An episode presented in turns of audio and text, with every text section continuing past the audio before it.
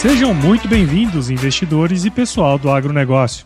Esta é a série Panorama Econômico e o Agronegócio do podcast EcoAgro Talks, que é oferecido pela EcoAgro e é o resumo da reunião semanal do time da EcoAgro com o economista-chefe Antônio da Luz.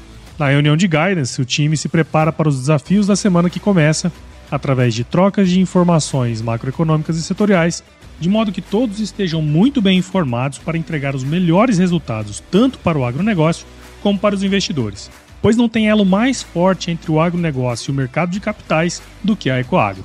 Esse é um Brasil que dá certo e é por isso que estamos aqui. Olá, seja muito bem-vindo ao nosso podcast Panorama Econômico e o Agronegócio, que é um oferecimento da Ecoagro, que é a maior securitizadora do agronegócio do Brasil. Meu nome é Antônio da Luz, eu sou economista-chefe da Ecoagro e há 23 anos trabalho no setor do agronegócio.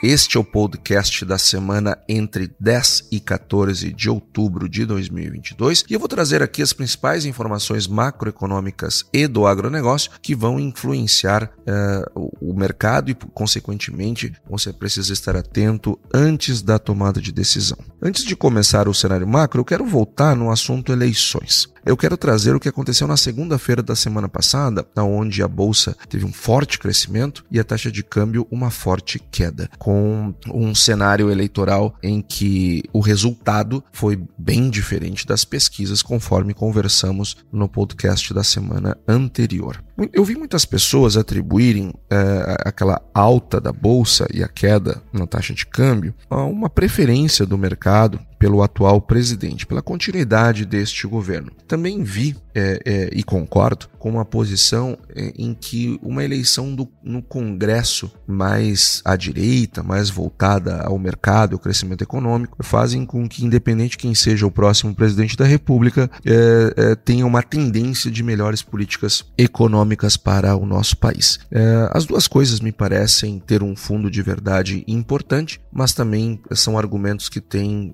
pontos de questionamento. Por exemplo, um Congresso mais à direita, eu não tenho dúvidas que isto foi uma, uma resposta das urnas. As urnas assim se posicionaram. Só que é, vemos, por exemplo, o partido do presidente da República, Jair Bolsonaro, fazer uma bancada de 99 deputados. Só que esse partido é o PL, né? Esse é o partido que foi base do governo Lula, que foi base do governo Dilma. É, é, muitas, muitos partidos é, da dita direita que for, foram eleitos agora no, no domingo da outra semana, eles têm uma certa volatilidade ideológica, por assim dizer, né? Eu não me surpreenderia se uma boa parte desses partidos é, que foram eleitos, que fizeram grandes bancadas, é, eu não estou dizendo todos os parlamentares, tenho certeza que não. Aliás, conheço, conheço muitos que, que não mudariam de lado de nenhuma forma, mas num eventual uh, governo Lula, eu, eu não tenho também nenhuma dúvida que uma boa parte dessas bancadas, começar pelos seus presidentes dos partidos, irão mudar caso haja uma mudança de governo, porque nós vimos isso nas eleições e nos governos anteriores. Então,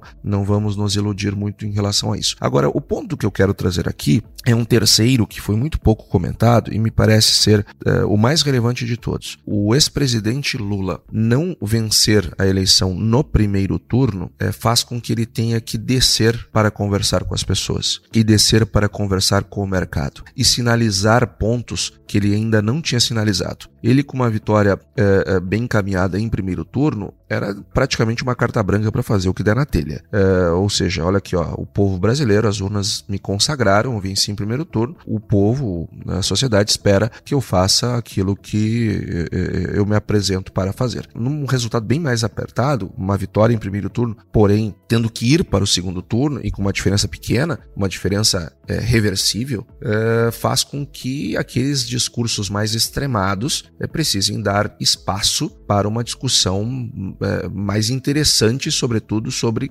em, em, relação ao crescimento econômico e às políticas econômicas é, no eventual governo dele. Isso é tão verdade que aquele núcleo econômico que estava circundando o ex-presidente Lula e que trazia políticas é, é, econômicas muito ruins, como por exemplo taxação de importações, acabar com o teto dos gastos, enfim, e tantas outras coisas que foram ditas que eu não quero nem aqui repetir porque só de pensar me dá medo. Esses extremismos, essas políticas econômicas que fracassaram flagrantemente nos, nos últimos uh, governos uh, petistas e que levaram o país a ter uma, a maior recessão da sua história, três anos consecutivos de PIB, esse medo do mercado começa a uh, ser esvaziado por uma necessidade do candidato de eh, sinalizar políticas melhores do que aquelas, o que não aconteceria numa vitória em primeiro turno. Então, eh, nós já vimos uma aproximação muito mais forte do Henrique Meirelles, que goste-se ou não, ou, ou não dele, pouco importa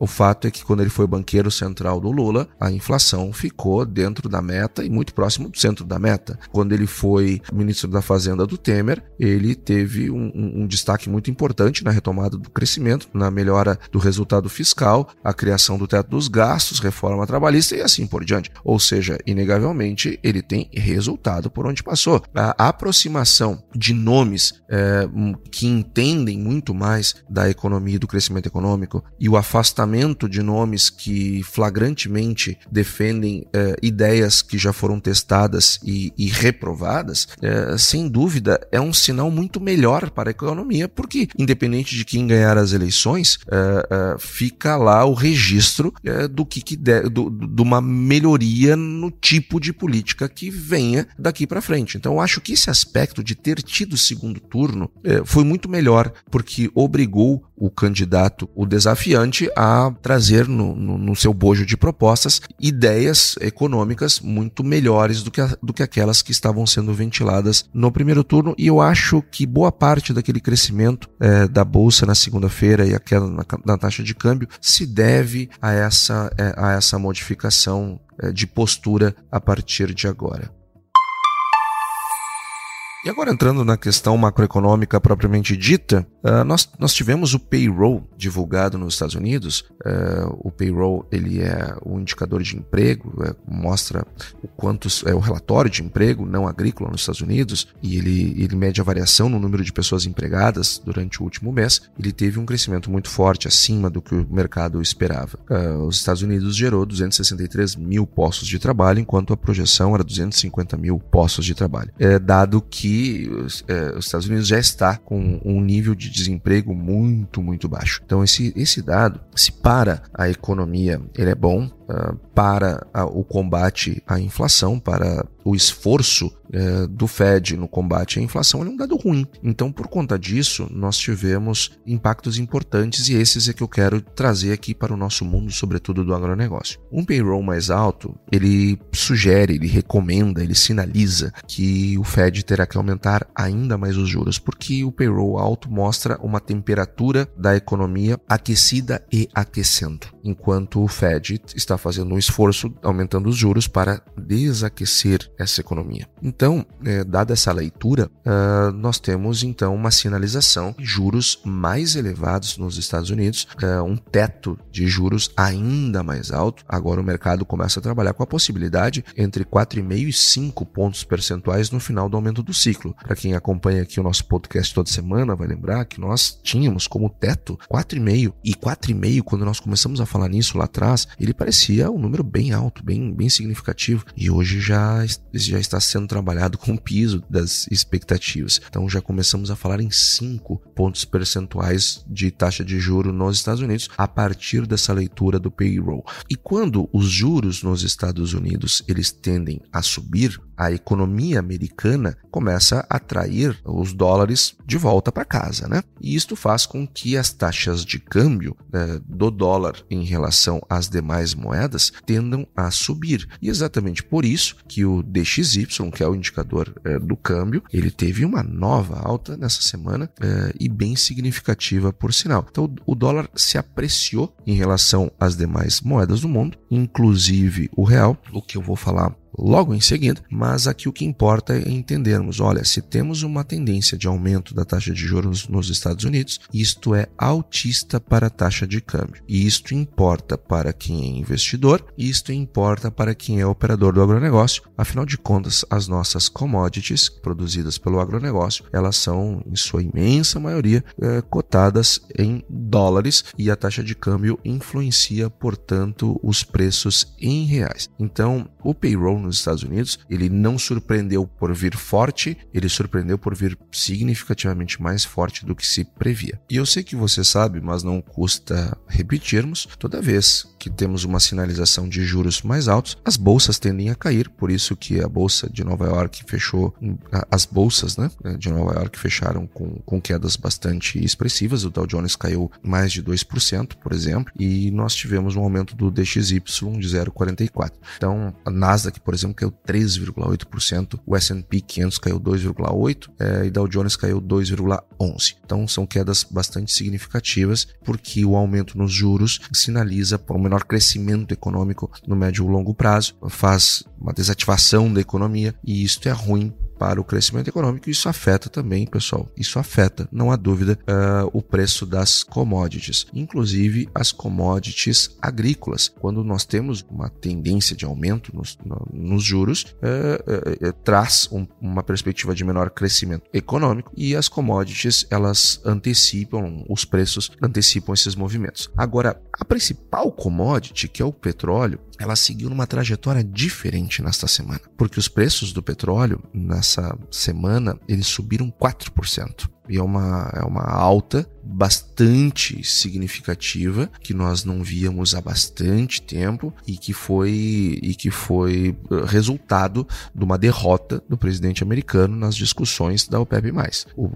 Para lembrar, o presidente dos Estados Unidos ele queria a manutenção da produção de petróleo. Só que boa parte dos integrantes da OPEP eles queriam uma redução na, na produção de petróleo. E por que, que eles e, e por que essa postura? O, o o, governo americano ele quer a manutenção da produção porque dada uma recessão econômica vindo aí batendo na porta é, e trazendo eh, principalmente a Europa como centro dessa recessão econômica nós temos um menor crescimento econômico logo nós temos uma menor demanda por petróleo logo se eu mantenho a oferta com o petróleo com uma demanda uh, menor eu tenho uma tendência de no mínimo manutenção dos preços do petróleo petróleo em baixa, podendo, e até é mais provável, ter novas quedas, ou seja, o, os patamares dos preços do petróleo caírem mais, porque eu estou mantendo oferta com uma perspectiva de menor demanda. Por que, que o governo americano, por que, que a Europa defendem essa posição? Porque quanto mais barato for o preço do petróleo, menor serão as pressões inflacionárias. E não podemos esquecer que Europa e Estados Unidos, hoje, a grande batalha deles não é o crescimento econômico, é controle inflacionário. Então essa, esse é o topo da agenda na Europa e nos Estados Unidos, é controlar a inflação. Então quanto mais baixo tiver o preço do petróleo, melhor para o esforço dos bancos centrais é, de segurar os preços uh, uh, de uma maneira geral, até porque os combustíveis eles têm um caráter explosivo do ponto de vista inflacionário, porque não há atividade humana que não utilize energia de maneira direta ou indireta. Só que os, os, os demais membros da OPEP, eles pensam diferente.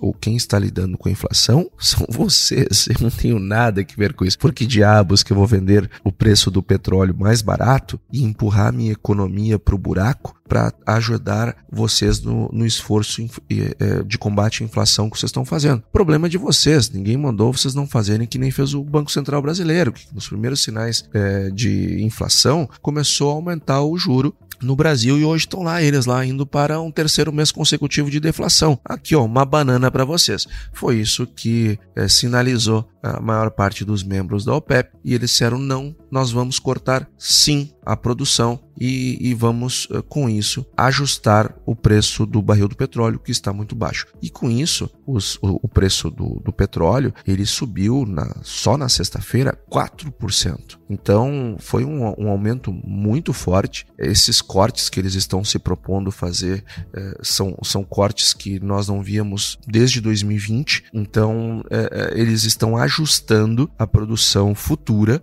a oferta futura, à, demanda provável futura que deve ser menor e com isso se mantém o barril em alta. Uh, o Brent fechou na semana quase 98 dólares, ou seja, já estamos próximo, próximos de novo uh, dos 100 dólares. E aqui eu quero mandar um, um, um recado que é quase um míssil para os operadores do agronegócio. Eu quero que vocês atentem para o seguinte: o preço do barril do petróleo a quase 98 dólares, ele exige que na próxima leitura da Petrobras em relação à relação dos preços internos e externos, o preço aqui dentro com o preço lá fora, nós temos que ter um ajuste. Para termos uma ideia, o preço do, do, do, do diesel no Brasil, para a, a, se alinhar aos preços internacionais, ele precisa subir 62 centavos o litro. Então vem cá, produtor rural, vem cá, operador do agronegócio, transportador, enfim, você que compra diesel. 10 mil litros de diesel comprados com este aumento de 62 centavos que deve vir é, em breve, provavelmente pós a definição da eleição do segundo turno, são 6.200 reais por 10 mil litros. E todos nós sabemos que 10 mil litros, estalou o dedo, acabou. Então você que compra de TRR, você que tem uma capacidade de armazenagem, lógico, ninguém faz uma armazenagem por uma safra, né? Isso não existe. Mas não podemos esquecer que os brasileiros estão plantando a safra 23. Então esse é um momento de muito consumo de combustível. Então, pessoal, vamos nos atentar e manter os estoques sempre bem cheios, bem cheios, porque 10 mil litros são 6.200 reais, é, 100 mil litros são 62 mil reais que você economiza. Então, só essa dica aqui, só de ouvir o nosso podcast, você já ganhou dinheiro. E você que é investidor, que não usa diesel, não coloca o seu carro é movido a gasolina, 32 centavos, meu caro. 32 centavos é a diferença do preço da gasolina. Então, mais ou menos por aí devem vir os aumentos quando a Petrobras tiver que fazer o ajuste dos preços. Então, uh, esteja atento a isso. Ecoagro, o elo entre o agronegócio e o mercado de capitais.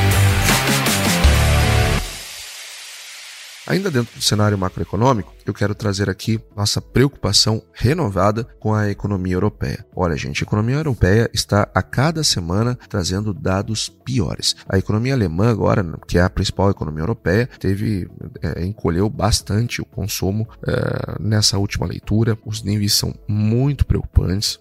Alemanha, para nós termos uma ideia, a produção industrial recuou, recuou 0,8% em agosto. Foi além, foi acima, essa queda foi superior ao que se esperava pela média do mercado, pelos economistas. Eh, eles estão também sendo pressionados eh, pela inflação dos produtos importados.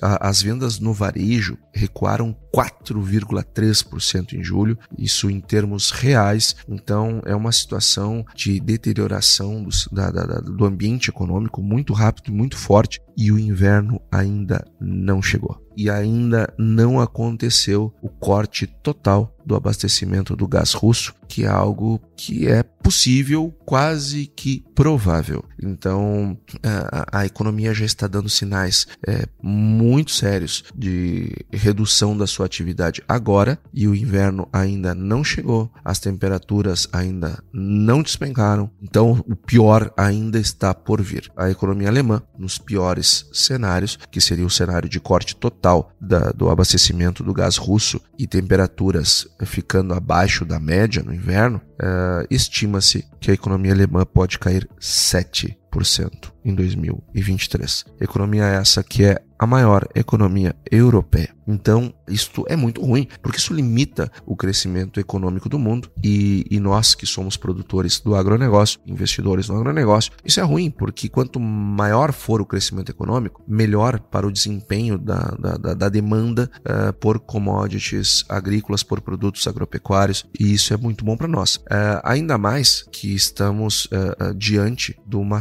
safra e agora já virando. Agora eu vou virar a chave para o cenário é, do agronegócio. Uh, nós tivemos nessa semana a divulgação da produção de grãos, que deve atingir 312,4 milhões de toneladas de acordo com a Conab, um aumento, portanto, a leitura anterior deles era 308 milhões, agora aumentou para 312 e para mim uma má notícia, um crescimento na produção de soja é, bem significativo. Nós estamos falando de uma produção de, de soja de quase 2 milhões e meio a mais em relação à expectativa do USDA revelada no relatório anterior. Então, gente, aqui ó, muito cuidado. O, os preços das, das commodities agora elas vão ser é, influenciados pelo que nós no hemisfério sul estamos fazendo. Um aumento muito significativo da área plantada, um aumento que gere um aumento muito grande da produção pode mexer sim com os preços das commodities e para baixo. Sobretudo a soja.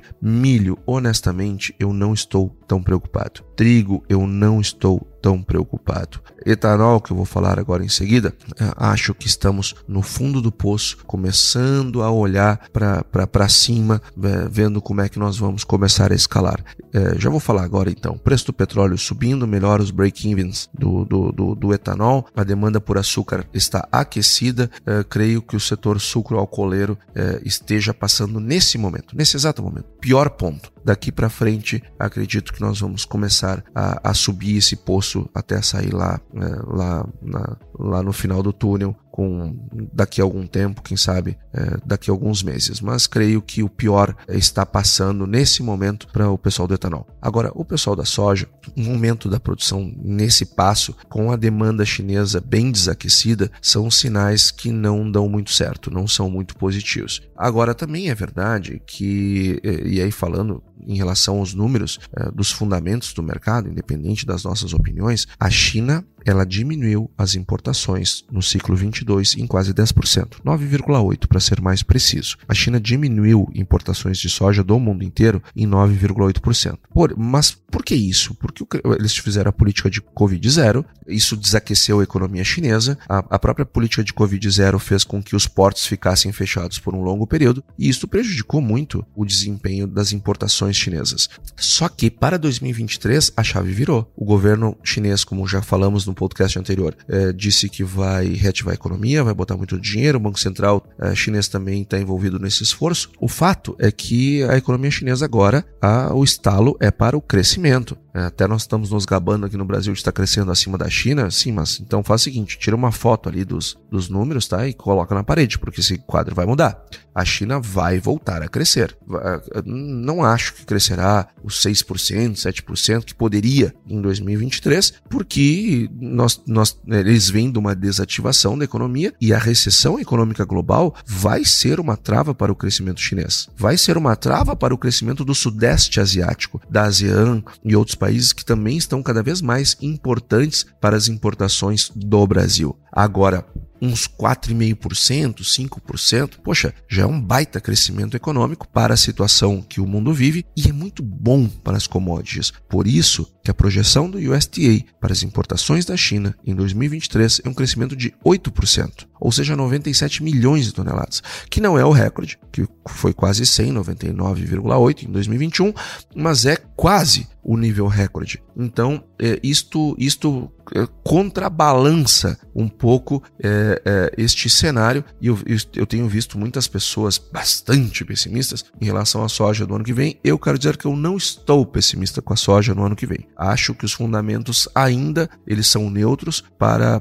e que dão conta de uma manutenção dos níveis médios parecidos com esses que temos agora. Não vejo ainda motivos para imaginar queda nos preços. Mas, pessoal, o mercado está trabalhando com 150 milhões de toneladas, é, até 152 milhões é, o mercado é, aceita. É, agora, passou disso, nós vamos ver o mercado reajustando o preço para baixo porque isto significa estoques mundiais da soja mais elevados e isto obviamente que é baixista para preço. Então, agora, a partir de agora, quero deixar bem claro, eu continuo com pensamento positivo para a soja em 2023. No entanto, todos os holofotes estão virados para a safra no hemisfério sul. E o maior produtor do hemisfério sul é o Brasil, aliás, o maior do mundo. Em soja. Então, uh, uh, tudo que nós fizermos aqui vai influenciar os preços para cima ou para baixo, os preços globais. Então, muita calma nessa hora na definição da área plantada, senhor produtor rural brasileiro, porque não adianta ganhar volume e perder preço. Então, muita atenção na hora da definição da área, área plantada. Continuo otimista, mas agora pero no mucho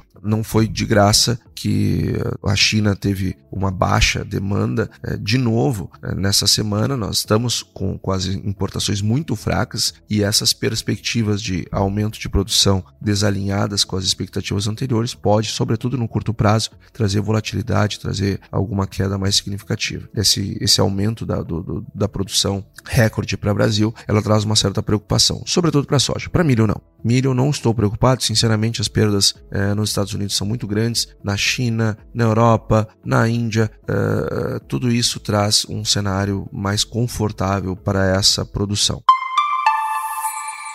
E eu quero trazer aqui também, falar um pouquinho é, da Ucrânia, para nós finalizarmos. A Ucrânia ela deve cair em 50% a produção é, em 2023. É isto que os produtores da Ucrânia estão dizendo. E eu quero trazer aqui um link para um podcast que eu não vou lembrar qual foi o número, mas já faz um bom tempo. É, foram os primeiros. Nós dizíamos que não, não estávamos muito alinhados com as expectativas de produção ucraniana para 23. Nos pareciam elas muito otimistas otimistas. Pois bem, estão aqui os produtores uh, ucranianos sinalizando nesse sentido. A produção ucraniana ela deve ser mais baixa em 23. Isso é autista para milho, isso é autista para trigo. A Rússia também deve ter né, problemas para escoar sua safra. E para finalizar, eu quero trazer aqui um, um, um, ponto de curto prazo para os, os operadores do agronegócio refletirem sobre é, soja. O rio Mississippi está muito baixo, muito baixo mesmo, em níveis historicamente baixos. Os americanos estão tendo um mega problema para escoar a sua safra de grãos e eles estão colhendo safra de grãos nos Estados Unidos.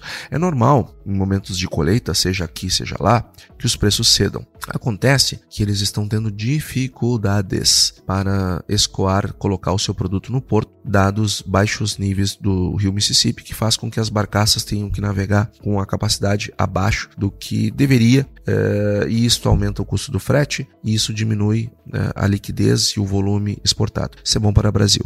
É, eh, mesmo com algumas quedas no preço em Chicago, muita atenção, prêmio pago nos portos brasileiros em razão dessa dificuldade americana de escoar a sua safra.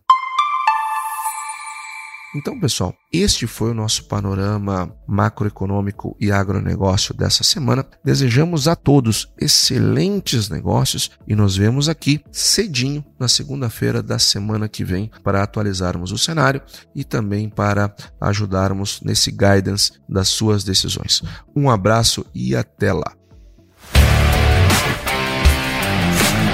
E aí, você gostou desse podcast?